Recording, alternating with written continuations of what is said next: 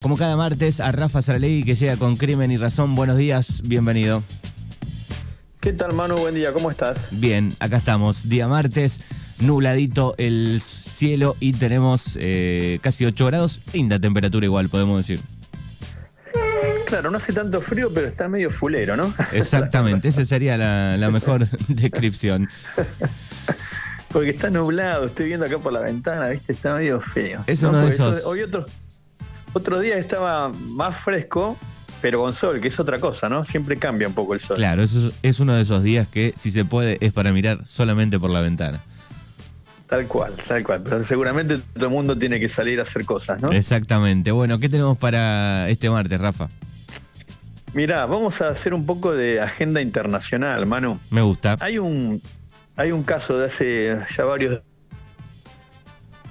Rafa. Eh, ah, se le está prestando atención así en, medios internacionales, quizás no tanto acá, pero sí afuera, que tiene que ver con la desaparición de un periodista y de un experto en indigenismo en Brasil. Eh, hay un periodista británico que está casado en realidad con una mujer brasileña que se llama Don Phillips, que está desaparecido desde el 5 de junio, o sea, desde el domingo este que pasó, no, el anterior, junto a un indigenista que se llama Bruno Pereira, en la, en la, en la zona de la selva amazónica, en la frontera con, con Perú. Eh, ¿Cuál es la sospecha, eh, Manu? Que los dos podrían haber sido asesinados. Eh, de hecho, durante el fin de semana hubo el hallazgo de restos humanos, al parecer junto a un río, en, atados, la información es contradictoria, por eso las dudas, ¿no? Atado contra, contra un árbol, los dos cuerpos. Eh, pero ayer a la noche hubo un comunicado de la Policía de Brasil, la Policía Federal de Brasil que está investigando el caso, eh, que pidió cautela, dijo que esos restos, bueno, estaban siendo eh, cotejados con ADN para ver si efectivamente es de los dos hombres que están desaparecidos.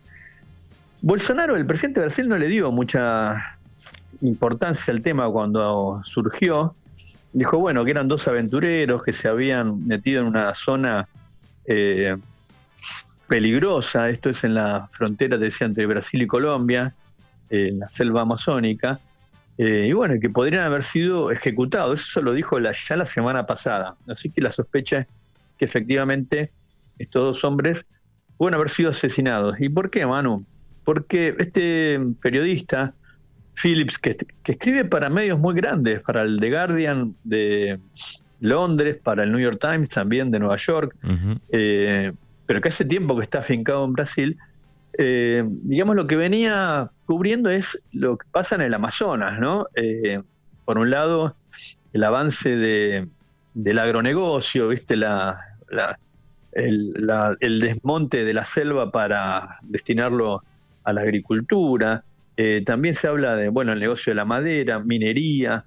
Hay todo como una, toda una disputa económica sobre lo que es el Amazonas, que obviamente es una de las reservas más importantes del mundo, ¿no? Sí, y sobre todo, si uno mira, mira un poco los, gráficos, ¿no? De, hace unos años, hace 15 años atrás, o 10 nomás, ¿no? Cómo estaba la selva eh, y cómo está hoy, ¿no?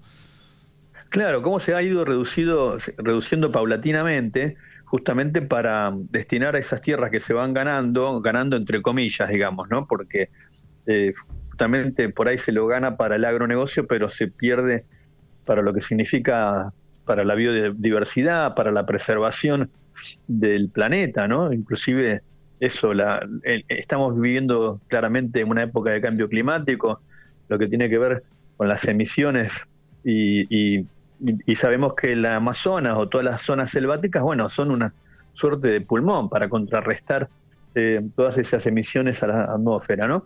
Bueno, lo cierto es que estos dos hombres venían eh, corroborando o investigando eh, lo que ocurría en el Amazonas. Pereira, sobre todo, esto te decía, es un indigenista, un experto en, las tribus que, que, viven en la zona. Se cree que todavía en, en ese lugar del Amazonas hay varias tribus que tienen poco contacto con, el exterior, ¿no? Que siguen viviendo, bueno, como vivieron siempre, digamos, ¿no? Eh, son pueblos originarios. Eh, ¿Y qué pasa? ¿Por qué también hay una controversia ahí política? Porque, bueno, Bolsonaro también tiene un poco su base política, su base de sustentación con, eh, con quienes se dedican al agronegocio, a la agricultura, o quienes están detrás de este avance contra, sobre la selva amazónica. Entonces no, no trató de no darle mucha trascendencia, pese a tratarse de un caso eh, muy complicado, ¿no? Bueno, ayer la esposa de, de Don Phillips dijo que a ella le habían informado que efectivamente era el, el, cuerpo de, uno de los dos cuerpos era el de su marido y el otro de este hombre que lo venía acompañando. ¿Qué es lo que pasa también, Manu, en esa zona? Bueno, es como una es como una, una suerte de estado paralelo, ¿no? También lo que hay, los reclamos que es que el, eh, no, hay no hay control, digamos, del Estado en sí mismo, ¿no? Que las armas las tienen eh, mercenarios o sicarios o, grupos privados, que, o sea, como que la ley que hay ahí no, no, impera la ley del Estado, ¿no?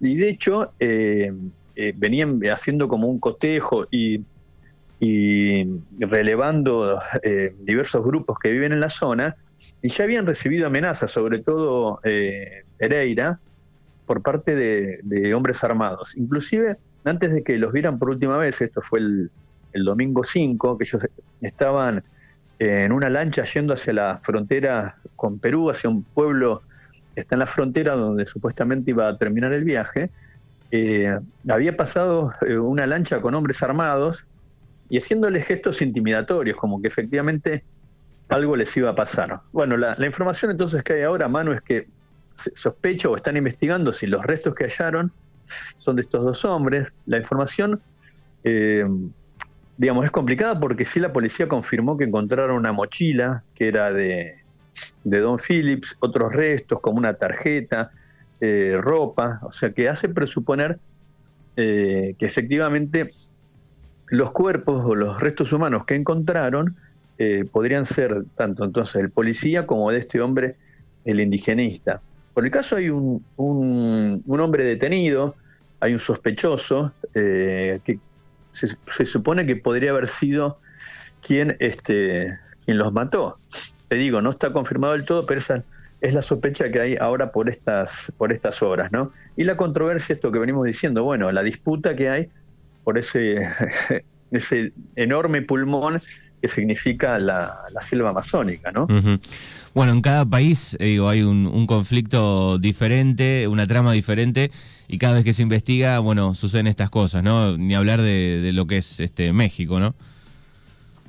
Claro, tal cual, ¿no? Es zonas donde hay eso, viste, como un crimen organizado donde hay eh, es un estado paralelo, ¿no? Eh, ¿Qué es lo que denuncian que ocurre acá en esta zona de la selva amazónica? Sobre todo que es como muy en el interior, viste, que es eh, ya en la frontera con Colombia o en la frontera con Perú, zonas de muy difícil acceso, que se puede acceder por río, no hay carretera, eso que venimos diciendo, son eh, zonas selváticas donde es muy eh, difícil este, llegar. Así que bueno, la, investigación está en pleno trámite, eh, así que veremos qué pasa.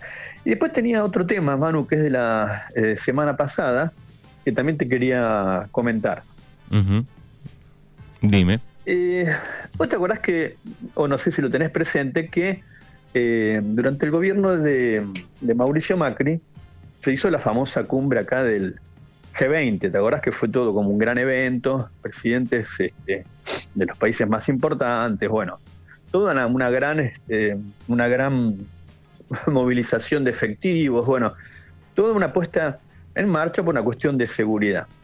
Bueno, en medio de esta de la cumbre del G20, el gobierno de Mauricio Macri eh, hace una compra, esto, es, esto tiene unos días nomás, desde la semana pasada, jueves, viernes de la semana pasada. Compró, decidió comprar eh, cinco aviones, eh, y ahora esto lo vamos a vincular con otra cosa, cinco aviones de combate, Super Etendar. Se pagaron 14 millones de, de euros por aviones que en su momento acá los superetendar se habían usado en la guerra de las Malvinas, por eso te decía que tiene algún vínculo con esto que venimos conversando. Justamente hoy, recordemos Manu, 14 de junio, es cuando termina la guerra de Malvinas. Bueno, estos aviones, los Superetendar, habían entrado en combate en Malvinas. Y ahora el gobierno de Macri en el 2017, y con el argumento de que pretendían reforzar la, seguridad, le compra al gobierno de Francia eh, un lote de cinco aviones Superetendar y se pagan 14 millones de euros. Bueno, ¿cuál es el problema, eh, Manu, con este tema? Que los aviones nunca pudieron volar. O sea, se compran aviones que no estaban en condiciones eh, de despegar. no sé si se queda. Sí, sí, una, locura. Los, aviones están en, en Bahía Blanca, ¿no? Creo que están en Bahía Blanca. Así es. Este, o sea, se compran aviones hace cinco años para una cumbre, ¿no? para que brinden cobertura aérea, justamente porque después de la guerra de Malvinas, muchos, en Malvinas se perdió una gran cantidad de material aéreo eh, y después con los, en los años transcurridos no hubo compra de nuevos aviones de combate. Bueno, entonces se hace esta compra de cinco aviones, eso de, de, combate, digamos, de, para proteger el espacio aéreo, pero los aviones no podían volar. Bueno, no solo es que no volaron eh, durante la cumbre del G20 que se realizó acá en Buenos Aires, sino que nunca volaron. Sí, sí, es increíble eh, realmente. Se pagaron 14 millones de euros eh, y, la semana pasada justamente hubo un informe de la de la CIGEN, esto ya entonces ya es oficial, no es que estamos diciendo un trascendido, nunca nunca, nunca volaron y lo, dice eh, digamos, informaciones periodísticas. Esto es un informe oficial, una auditoría que realizó la CIGEN, la Sindicatura General de la Nación, eh, que advirtió que efectivamente nunca volaron, que no, que no, estaban en condiciones de volar cuando se los compró, eh, y que además había informes, o sea, en el mismo gobierno de Macri, informes de la Armada para quienes iban a destinar los aviones, que también decían que no estaban en condiciones, que mejor no comprarlo o que tomaron, había que tomar una serie de recaudos porque para, para reparar esos aviones había que tener en cuenta que los aviones tenían eh, repuestos que pudieran ser de origen inglés o norteamericano y que justamente por la guerra de Malvinas el gobierno británico podía eh, vetar la venta de, los repuestos. Por ejemplo, eh, un aparato que tiene para la butaca del piloto para que se pudieran eyectar. Bueno, eh, la historia es esta, mano. Entonces, se compraron los aviones, los aviones nunca volaron, se pagaron 14 millones de euros, en, o sea, un negocio gigantesco, digamos. No es poco dinero que se le pagó al, gobierno de Francia. Eh, también supuestamente en la misma compra se compraron este, repuestos y un este, simulador de vuelo y demás. Tampoco se pudo utilizar porque efectivamente los aviones eh, no nunca pudieron despegar. También se, pagó el traslado, bueno, o sea, una, un negocio por donde lo mires eh, pésimo para, para nuestro país, para las Fuerzas Armadas, eh, justamente porque los aviones no vuelan, digamos, ¿no? La CIGEN también le envió esta, esta auditoría a la Oficina Anticorrupción para ver si decide hacer una denuncia eh, para que investigue la, eh, justicia federal, se estamos hablando ante un delito de malversación de fondo o administración fraudulenta, o bueno, o solamente negligencia, ¿no? No queda del todo claro por qué fue, pero me hace acordar, ¿te acordás que durante el gobierno de, de, Néstor Kirchner, o de Cristina, ya no me acuerdo bien, se había comprado un material ferroviario también, eh, el secretario de Transporte era Ricardo Jaime, que bueno, eran trenes que supuestamente se iban a condicionar y nunca estuvieron en condiciones de circular. Ese caso terminó también con una condena para Jaime, pero y estuvo en los medios durante meses, ¿no? Se hablaba de los trenes chatarra. Fíjate que en este caso, aviones chatarra, aviones que no vuelan, eh, prácticamente no le dio eh, trascendencia en ningún medio de los grandes tradicionales, ¿no? Sí, sí, los grandes eh, no, lo atacaron como, como lo hicieron con otros temas este, la semana pasada. Este. A eso voy, ¿viste? Siempre hay como una doble vara, ¿no? Eh, cuando fue los trenes chatarra era un tema permanente en los medios, y acá ahora hablamos de aviones chatarra que tampoco vuelan, eh, y que se pagaron, se pagaron efectivamente los 14 millones de euros, Eh, y el tema ni, ni, tuvo gran, no tuvo prácticamente cobertura en los grandes medios, ¿no? Entonces, como siempre, cuando hablamos acá, Manu, como la doble vara, ¿no? Eh, la compra de, de, trenes chatarra, obviamente es condenable, la compra de aviones chatarra que no vuelan, eh, también es condenable, ¿no? Este, efectivamente, fue un negocio que hizo Francia, sacó los de encima. Unos fenómenos los franceses.